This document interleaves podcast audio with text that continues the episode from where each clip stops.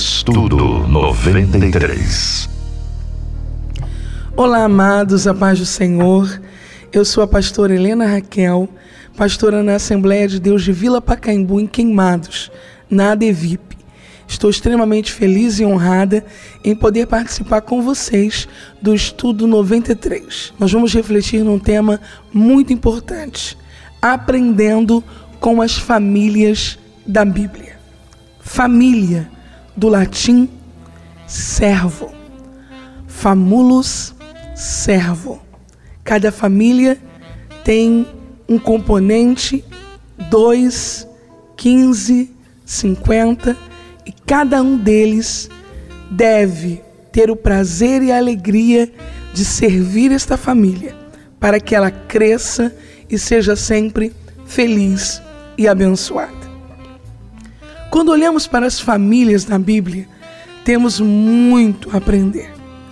E a primeira família que vamos refletir neste primeiro domingo aparece no livro dos Juízes, no capítulo de número 11, versos de número 30 e 31.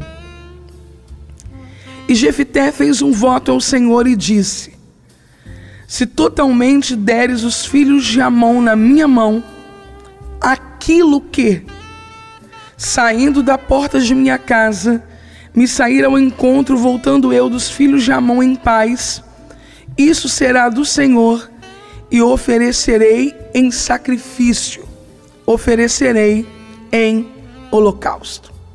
Quem era Jefité? Jefité, oitavo juiz de Israel, foi gerado por Gileade e uma prostituta. Seu pai, após ter gerado, casa tem filhos com uma esposa e mais tarde Jefité é expulso de casa. Jefité é marcado por um mau relacionamento familiar. Seus irmãos não aceitam. Ele agora vai viver sozinho durante um tempo e logo passa a agregar pessoas levianas que viviam uma vida complicada e que se unem a ele para formar um pequeno exército. Há um tempo em que a cidade de Jefté, aonde ele nasceu um dia, é assolada. E os anciãos desta cidade vão buscar Jefté no lugar onde ele estava vivendo agora, o convidando para ser chefe deles e vencer os amonitas. Jefité vai fazer disso o elemento mais importante de sua vida. Vencer no lugar que foi humilhado, vencer no lugar em que foi envergonhado, vencer no lugar onde sofreu rejeição. E é aí que o drama da família que Jefité constituiu depois de ter deixado seus irmãos começa. Quando Jefté vê na possibilidade de vencer, na possibilidade de ultrapassar as angústias vividas na sua juventude, o seu principal objetivo de vida. Eu introduzo a você um estudo que vai lhe falar a alma. Sua família não pode e não deve ser sacrificada por nenhum objetivo, nenhuma sede de conquista, nenhuma sede de vitória. Os versículos de número 30 e 31, que lemos no bloco anterior de Juízes 16, afirma que Jefté fez um voto ao Senhor dizendo que se Deus lhe entregasse os inimigos em suas mãos, os amonitas, ele ofereceria em sacrifício aquilo que primeiro lhe saísse de casa no seu retorno da guerra. Ele venceu a guerra. Venceu a guerra porque o Espírito de Deus estava com ele, não pelo voto que fez. Mas o voto de Jefté visava sacrificar o que ele tinha em sua casa. Vencer a guerra é importante, vencer na vida é importante, mas não é tudo. Ele volta, e os versículos de número 34 e 35 vão revelar que quem saiu ao seu encontro foi justamente a sua filha. Deus não quer que você sacrifique a sua família nem para ele, nem por nada. Quem saiu? A filha de Jefté. Observe comigo o texto, propriamente o versículo de número 34. Saiu ao seu encontro sua filha, com adufes, com danças, e era ela só, a única, não tinha outro filho nem filha. O que havia na casa de Jefté? Uma pessoa humana. O que ele pensou que sairia de sua casa? Um animal? Um cavalo? Um cachorro? Como enxergamos as pessoas que vivem conosco? Evangelho de Jesus, segundo escreveu Marcos, capítulo 8, dos versículos 22 ao 26, fala sobre um cego que foi tocado por Jesus. Mas no primeiro toque ele disse: Vejo homens como árvores. Jesus o tocou de novo e ele viu homens como homens. O toque de Jesus nos habilita a perceber que em nossa casa não temos apenas aparelhos, coisas, temos pessoas. Há uma pessoa em sua casa, existem pessoas em sua casa e elas precisam ser amadas e valorizadas. O texto diz: saiu-lhe a filha ao encontro. Por que ela vem ao encontro do pai? Porque ela estava aguardando por ele. O Evangelho de Jesus, segundo escreveu Lucas, capítulo 15, dos versos 11 ao 32, conta uma história de um jovem que nós conhecemos como filho pródigo. Quem está esperando o menino depois de sua saída, partida e vida dissoluta? O pai. O que eu tenho em minha casa? Porque eu não devo sacrificar a minha família em prol de nenhum sucesso ou vitória pessoal. Na minha casa, eu tenho pessoas que aguardam por mim que esperam por mim, que querem o meu retorno. A Bíblia diz que a filha saiu-lhe ao encontro. Quem? Uma pessoa receptiva a você. Muitos choram por amizades não conquistadas e esquecem que dentro de suas casas existem pessoas que são receptivas a você. Êxodo 4, 27 Moisés e Arão se reencontram depois de 40 anos. Abraço, vida, continuidade, porque na minha casa há sempre alguém esperando por mim. Saiu-lhe a filha ao encontro, com adufes e com danças. O que há em nossa casa? Alguém que não apenas vem ao nosso encontro, como eu afirmei no último bloco, não apenas alguém que espera por nós, mas alguém que é capaz de celebrar as nossas vitórias. Os irmãos de José não são um tipo de igreja e também não são o melhor exemplo de família. Muito pelo contrário. As famílias normalmente celebram as nossas vitórias. Lucas, capítulo 1, dos versos 39 ao 45. Maria está grávida. E a quem ela vai procurar? Isabel. Quando as duas se abraçam, há uma celebração pela bênção recebida por Maria e por Isabel. Família são pessoas que celebram as nossas vitórias. O texto ainda diz: e era ela filha única, uma pessoa única que a palavra única quer dizer? Que é só um em seu gênero, que em nada se compara, singular, igual à sua família, não existe. Iguais aos seus filhos não existem. Porque eu não posso sacrificar o que eu tenho em casa para ter vitória em qualquer âmbito da vida, porque a minha família é única. A palavra única é a forma feminina usada em paralelo à própria vida e à alma, retratando como é preciosa aquilo que chamamos de única. O texto ainda diz: não tinha ele outro filho nem filha. Nada nesta vida é insubstituível, mas sua família é insubstituível. A família é exceção. A jovem que lhe vem ao encontro é única e ele não tem outro filho nem outra filha. Então ela lhe é insubstituível. A sétima declaração sobre a família que Jefté tinha em casa diz: não tinha ele outro filho nem filha, não tinha outra pessoa para dar continuidade à sua história. Se ele sacrifica a filha, ele mata a família. Quem sacrifica a família apaga a sua própria história. Por isso o Senhor diz em Êxodo capítulo 3, versículo 6: Sou Deus de Abraão, Isaac e Jacó. Sou Deus de uma família, sou Deus de uma história. Entendemos que Deus não aceitou o sacrifício humano e que Jefté possivelmente não chegou a fazê-lo.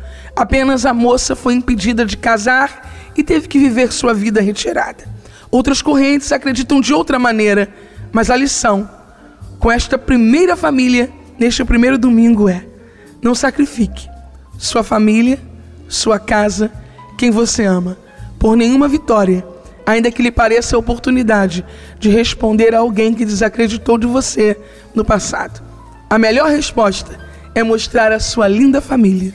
Lute por ela, preserve, preserve-a e ame-a. No próximo domingo, vamos continuar aprendendo com as famílias da Bíblia. No livro do Êxodo, capítulo 2, os versos 2 e 3 nos dizem assim: E a mulher concebeu e teve um filho, e vendo que ele era formoso, escondeu-o três meses. Não podendo, porém, mais escondê-lo, tomou uma arca de juncos e a betumou com betume e pés e pondo nela o menino, a pôs nos juncos à borda do rio. A mulher é Joquebede, o menino é Moisés, e a lei de Faraó é que os meninos fossem mortos.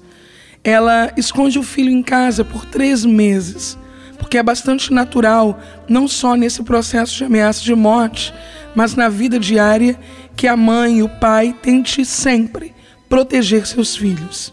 Entretanto, no fim de três meses, ela percebe que não pode mantê-lo em casa. E então ela prepara um cestinho, betuma e coloca o menino junto aos juncos no rio. Esse cesto foi betumado com petróleo, com betume.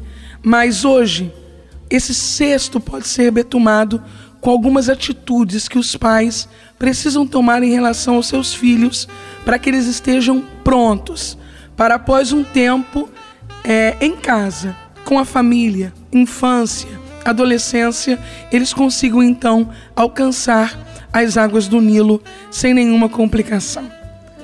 Joquebed usou betume. E você? O que poderá usar para proteger e permeabilizar seu filho para que ele enfrente o Nilo, o mundo? Ore por ele, mas especialmente ore com ele, até que ele saiba, até que ele consiga orar sozinho. A oração betuma o indivíduo. A oração o impede de facilmente ser contaminado pelas impurezas e ataques do mundo. Primeira Epístola aos Tessalonicenses, capítulo 5, versículo 17 diz: Orai sem cessar. Esta é a oração contínua é o falar com Deus aonde estiver, como estiver. Mateus capítulo 6, 6. Quando orares, entra no teu quarto e fecha a tua porta.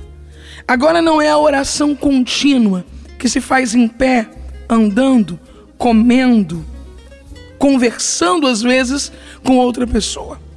Evangelho de Jesus, segundo escreveu Mateus 6,6, é aquela oração do joelho que se dobra do momento a sós com Deus, da fala, do diálogo sobre suas necessidades e inquietações. Ensine o seu filho a orar assim, ore com ele assim, até que ele aprenda a orar assim sozinho. É uma forma de betumar o cesto de um menino, betumar o cesto de uma menina, para que ela enfrente o Nilo e não seja devorado, contaminado, para que ele não naufrague nas águas deste mundo. Este foi o nosso primeiro bloco. Daqui a pouco nós voltamos com o segundo bloco: como proteger a família, como betumar o cesto de um filho. Afinal, não se pode ter ele para sempre em casa.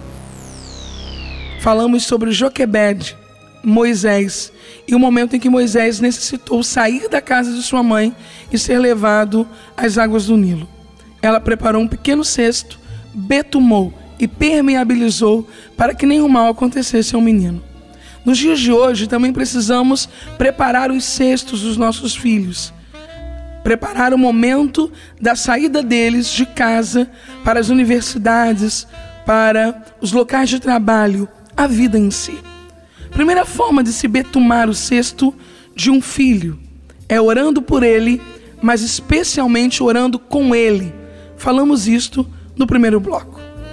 Segunda forma, segunda atitude para betumar os cestos de um filho é: leia a Bíblia para ele, até que ele possa lê-la sozinho.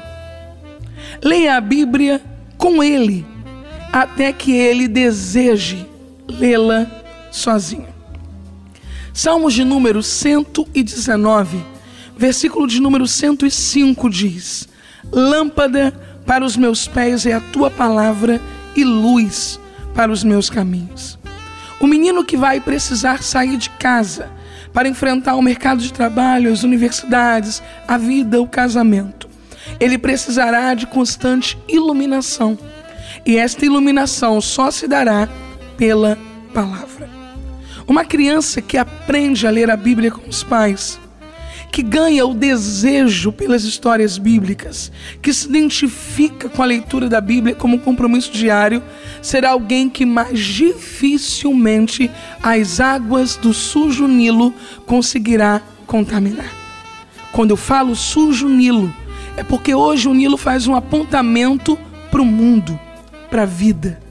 Uma criança, um adolescente, treinado a ler a palavra, que deseja ler a palavra, conseguirá sobreviver a este mundo. Deuteronômio capítulo 6, a partir do versículo 6 diz: E estas palavras que hoje te ordeno estarão no teu coração, e as intimarás a teus filhos, e delas falarás assentado em tua casa, e andando pelo caminho, e deitando-te e levantando-te.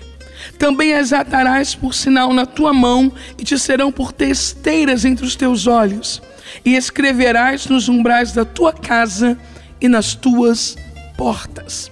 O conselho é: encha a sua casa da palavra de Deus.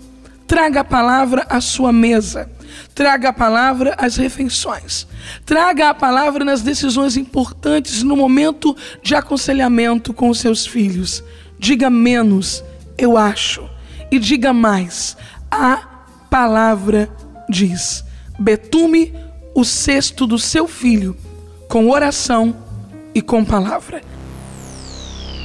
Joquebede e Moisés. Êxodo capítulo 2, versículos 2 e 3. Joquebede não podia manter mais o seu filho em casa, depois de escondê-lo por três meses. Precisou betumar o cesto e colocá-lo junto aos juncos no Nilo. Nos dias de hoje também é necessário betumarmos os cestos dos nossos filhos, prepararmos o filho, o adolescente, a criança para a vida fora de casa. Como betumar o cesto? No primeiro bloco, falamos: ore por ele, mas especialmente com ele. No segundo bloco, leia a Bíblia para ele até que ele possa lê-la sozinho. Leia a Bíblia com ele até que ele deseje lê-la. Terceiro e último aconselhamento, terceira e última atitude para quem deseja betumar o cesto de um filho preparando-o para a vida. Conduza-o ao lugar de culto e ensine-o a amar este lugar. Uma criança e um adolescente com vínculos profundos com a igreja local enfrentará com maior facilidade o Nilo dos nossos dias, que é um tipo de mundo.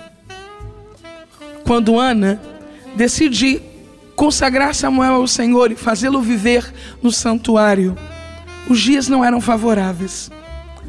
Primeiro livro de Samuel, capítulo 1, nos conta esta história. Os dias não eram tão bons assim. O sacerdócio não era impecável. Os filhos de Eli não eram bons exemplos. Mas o ambiente de culto sempre será um ambiente saudável. A despeito das dificuldades que se tenha no lugar de culto legítimo ao Deus vivo, a presença de Deus está ali. A instrução pela palavra está ali. E relacionamentos saudáveis podem se desenvolver ali. Salmos de número 122, versículo 1 diz: Alegrei-me quando me disseram, vamos à casa do Senhor.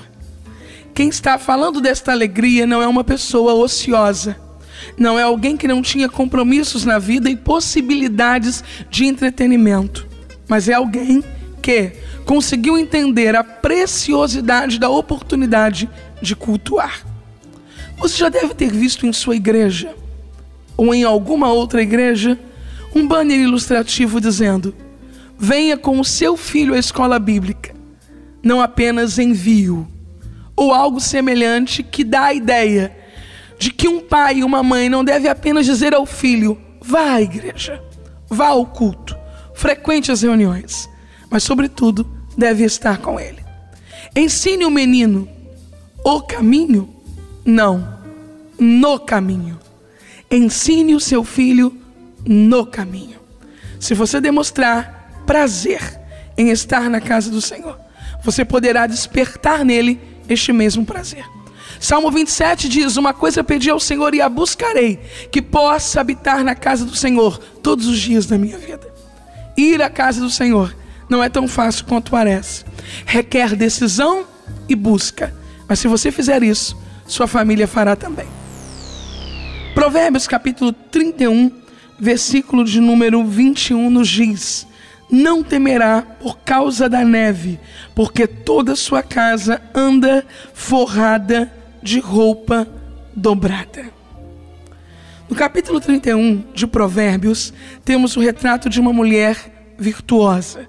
E esta afirmação muito interessante sobre o inverno, sobre o tempo da neve.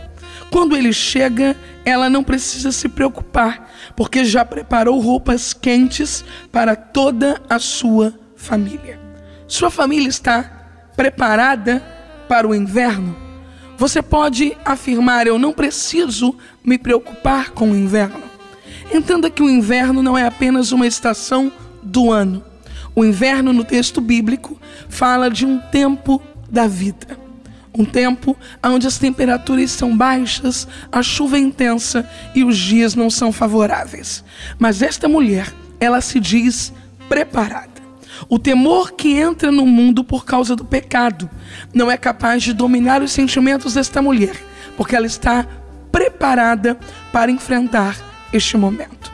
É possível que você esteja enfrentando o inverno em sua vida, ou que esteja prestes a enfrentá-lo. Mas se sua casa estiver precavida, forrada, você conseguirá sobreviver a este inverno. Vamos colocar roupas dobradas em nossa casa? Como confeccionar estas roupas? Que tipos de roupas são estas? Primeira toalha, primeira colcha, primeiro edredom. Ore, ore e ore. A oração no lar prepara o lar para a chegada do inverno e para a resistência nos dias mais difíceis. Isaac orou por sua esposa por 20 anos. Algumas pessoas acreditam que a oração é algo exclusivamente dado ao universo feminino. Mas os grandes exemplos de oração na Bíblia não são femininos, são masculinos. A mulher, ela ora e o homem deve orar também. Toda a família precisa empreender esforços para que a casa esteja forrada. 1 Tessalonicenses, capítulo 5, versículo 17. Orai sem cessar. Uma casa que resiste ao inverno é uma casa que ora. Os pais oram, os filhos oram, os cônjuges oram. Eu quero falar especialmente sobre a oração de um cônjuge pelo outro. Rebeca não podia gerar, mas Isaac orava. Toda deficiência ou infertilidade que você detectar em um cônjuge não deve ser motivo de desistência, deve ser motivo de oração. Forre a sua casa com oração. No livro de Provérbios, capítulo de número 31, falando sobre a mulher virtuosa.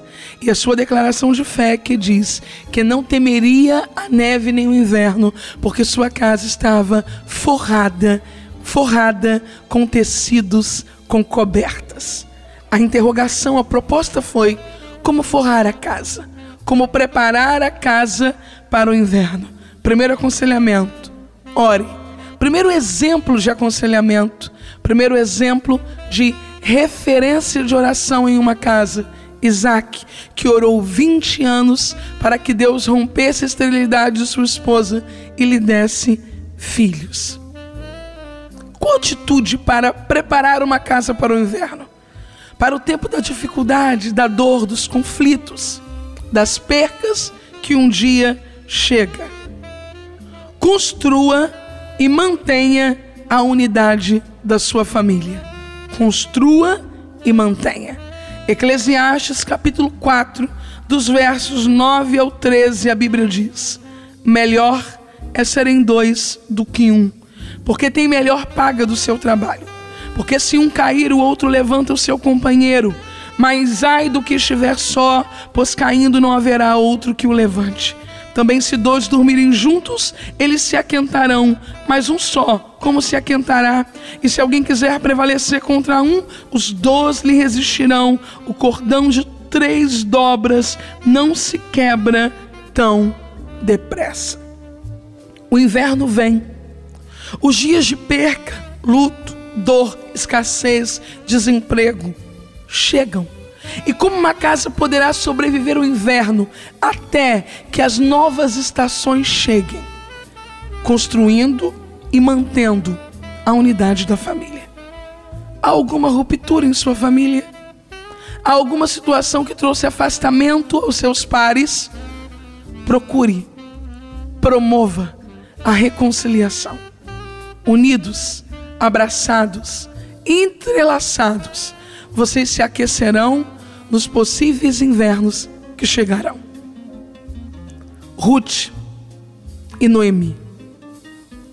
O inverno da viuvez, da escassez, da necessidade.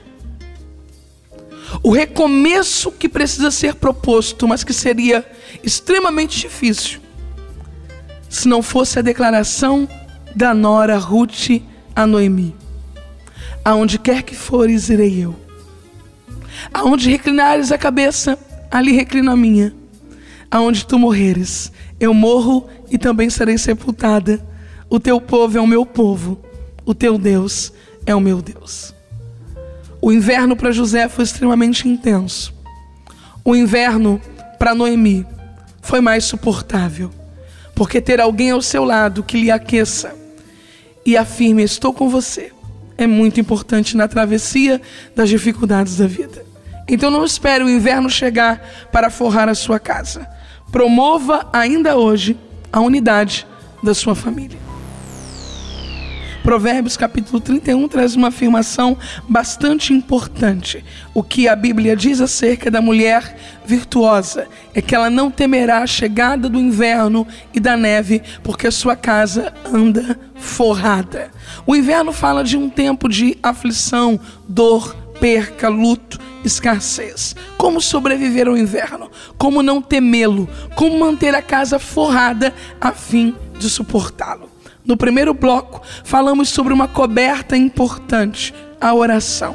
E um homem chamado Isaac, que por 20 anos orou por sua esposa, diante da dificuldade de alguém dentro de nossa família. O melhor a fazermos é orarmos por esta pessoa. A segunda coberta no bloco 2 foi construir e manter a unidade da família. Foi possível falarmos sobre Ruth e Noemi, através da comunhão, as duas conseguem sobreviver ao duro inverno da viuvez e da escassez. Chegamos agora ao terceiro e último bloco. Logo, a última coberta para aquecer uma casa para a chegada do inverno, um tempo desfavorável.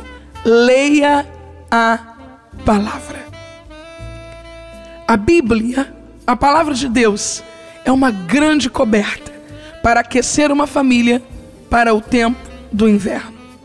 Salmos de número 119, versículo 6 nos diz: Então não ficaria confundido, atentando eu para todos os teus mandamentos. Diante de um inverno, diante de um luto, diante de uma dor, uma das coisas que normalmente se desenvolvem dentro de uma família é um profundo desequilíbrio diante de questões inesperadas. As pessoas ficam confundidas, não sabem como fazer, o que fazer, como tocar a vida, como continuar o barco. O salmista está dizendo que, atentando para os mandamentos do Senhor, eu não ficaria confundido.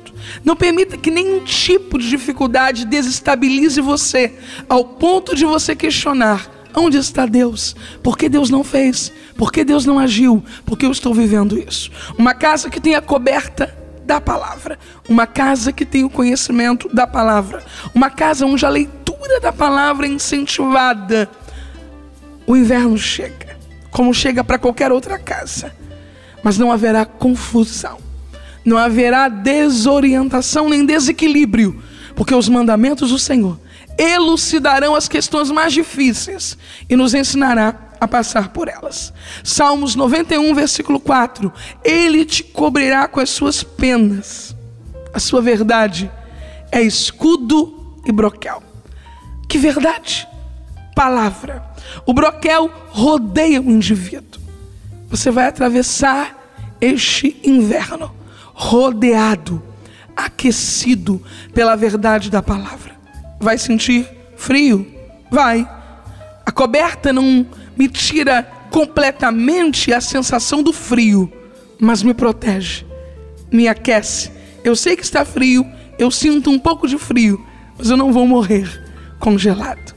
Estudo 93 de hoje vai ficando por aqui, dizendo que o inverno vem, mas que você não vai morrer. Sua casa está coberta. Evangelho de Jesus, segundo escreveu Marcos, capítulo de número 5, versículos de número 22 e 23, nos dizem assim: E eis que chegou um dos principais da sinagoga, por nome Jairo, e vendo-o, prostrou-se aos seus pés e rogava-lhe muito, dizendo: Minha filha está moribunda rogo-te que venhas e lhe imponhas as mãos para que sare e viva. Vamos aprender um pouco com a família de Jairo. Jairo, um religioso, um homem importante, principal em uma sinagoga, percebe que há alguém doente em sua família, há alguém doente em sua casa, alguém sofrendo em sua casa. Há alguém que não consegue agir normalmente, cumprir suas tarefas, sorrir, cantar, comer. É normal detectarmos pessoas doentes em nossa casa. Algumas vezes doenças físicas, outras vezes doenças emocionais. Qual a saída? Indiferença? Não. Isolamento? Não. Apenas palavras motivacionais, como se a própria pessoa pudesse curar-se sozinha? Também não. A lição que Jairo nos deixa é: vá até Jesus.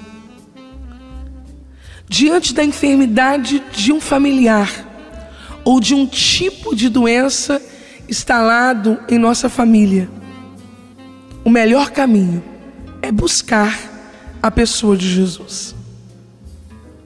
Jairo se aproxima de Jesus e roga, dando nome à pessoa afetada, Minha filha está moribunda. Detecte quem está doente em sua casa, sejam doenças físicas ou emocionais. Dê um nome a Jesus. No altar da oração, devemos dizer a Jesus quem e quais são os doentes que temos em nossa família. Não devemos fazer isso nas redes sociais, diante de pessoas desconhecidas ou publicamente em lugares impróprios, mas aos pés de Jesus podemos dizer quem é que está doente e quantos estão doentes. Jairo agora diz: Jesus, venha comigo, imponha a mão sobre minha filha para que ela sare e viva. Convide Jesus para entrar hoje em sua casa, para entrar hoje na sua família e restaurar a vida de alguém. Começamos a conversar sobre a família de Jairo. Jairo, um principal em uma sinagoga, descobriu em sua família sua filha enferma, sua filha doente. Quando Jairo viu a menina doente, ele não a ignorou, ele não tentou motivá-la com palavras positivas, como se ela pudesse se curar sozinha, mas ele foi até Jesus clamar pela sua filha. É importante percebermos que indiferença, palavras motivacionais ou atitudes de isolamento não podem restaurar a vida dos nossos familiares, mas no altar, em oração, diante de Jesus, podemos fazê-lo. Enquanto Jesus e Jairo caminham para casa, conforme foi pedido por Jairo a Jesus, a Bíblia diz que chegou um mensageiro da casa de Jairo. Verifique isso no Evangelho de Jesus, segundo escreveu Marcos, capítulo 5, no versículo de número 35. Estando ele ainda falando, chegaram alguns do principal da sinagoga a quem disseram: A tua filha está morta, para que enfadas mais o mestre? A versão na Bíblia King James diz que essas pessoas vieram da casa de Jairo da própria casa de Jairo, saíram pessoas para lhe dizer: não tem mais jeito. É possível que quando caminhamos até Jesus para buscar a cura de alguém em nossa casa ou da nossa própria casa, chegue prontamente a má notícia: não há mais jeito. Entretanto, precisamos levar em consideração o que a Bíblia diz no Evangelho de Jesus, segundo escreveu Marcos, capítulo 5, versículo 36. E Jesus, tendo ouvido estas palavras, disse ao principal da sinagoga: Não temas, crê somente. Percebe que a má notícia não chegou apenas a Jairo, mas o evangelista Marcos diz que Jesus também ouviu estas palavras. Toda a má notícia que chega acerca de nossa família não é ouvida apenas por nós, mas Jesus também a ouve. E ouvindo-a, não ignora. E ouvindo-a, não age como se nada estivesse acontecendo, mas também não a supervaloriza ao ponto de desistir da obra que pretende fazer. Jesus, olhando a Jairo, diz: Não temas. Há um doente em sua casa, há um necessitado em sua casa, há um tipo de adoecimento em sua casa.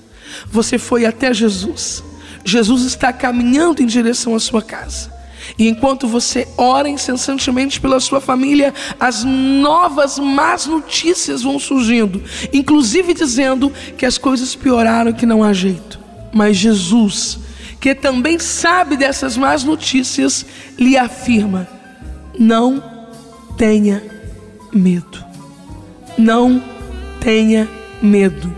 Nenhum agravamento de quadro quer seja de doença física, emocional ou de problemas sociais e morais, serão capazes de alterar o que Jesus tem a realizar. Aprendendo com a família de Jairo Sua filha estava enferma e Jairo vai até Jesus, buscando que Jesus esteja em sua casa para curar sua filha. No meio do caminho, a má notícia: a menina está morta. Não adianta mais incomodar o mestre. Jesus diz a Jairo: Não temas, crê somente. A expressão crê somente corresponde a dizer: continue acreditando. Não podemos permitir que nenhuma má notícia retire de nós a fé inicial de que Jesus é poderoso para curar os enfermos que existem na nossa família e ainda a nossa própria família. Evangelho de Jesus, segundo escreveu Marcos, capítulo de número 5, versículo de número 39, diz: E entrando, disse-lhes: na última parte do estudo de hoje, eu quero ressaltar esta expressão e entrando. A despeito dos percalços do caminho, desde o momento em que Jairo notificou a Jesus sobre a doença de sua filha, do momento em que mensageiros acusaram sua morte, Jesus chegou na casa de Jairo. Não só chegou, como entrou. E tendo entrado, Jesus disse: Porque vocês estão alvoraçados e chorando? A menina não está morta, mas dorme. Perceba a capacidade que Jesus tem de diminuir o problema e potencializar o milagre. O versículo de número 40 do Evangelho de Jesus, segundo Marcos, capítulo 5, diz que riram de Jesus mas que ele fez com que todos saíssem, ficando apenas o pai e a mãe da menina. Jesus entrou onde a menina estava, e o versículo 41 diz que Jesus disse à menina: Menina, a ti te digo, levanta-te. A capacidade que Jesus tem de entrar, ignorar o nível da dificuldade potencializar a possibilidade do milagre e clamar: Venha, menina, levanta-te, menina. Acompanhe o que diz o versículo 42. A menina se levantou e andava, e assombraram-se com muito espanto. Jesus, que foi chamado por Jairo, entrou na casa de Jairo, localizou o lugar onde a menina estava, tomou-a pela mão e ela se levantou. O verso 43 diz que Jesus disse: Dê a ela de comer. Jesus entra, Jesus toca, a menina ressuscita, mas quem vai alimentar a menina não é Jesus, são os pais da menina. Isso se chama manutenção do milagre. Aprendamos então com a família de Jairo: milagres Jesus realiza, manutenção do milagre nós precisamos realizar. Aproveite tudo que Jesus tem feito em sua casa e vida e faça a manutenção disso, dando o melhor de você para que a saúde de sua família nunca mais seja abalada. Estudo 93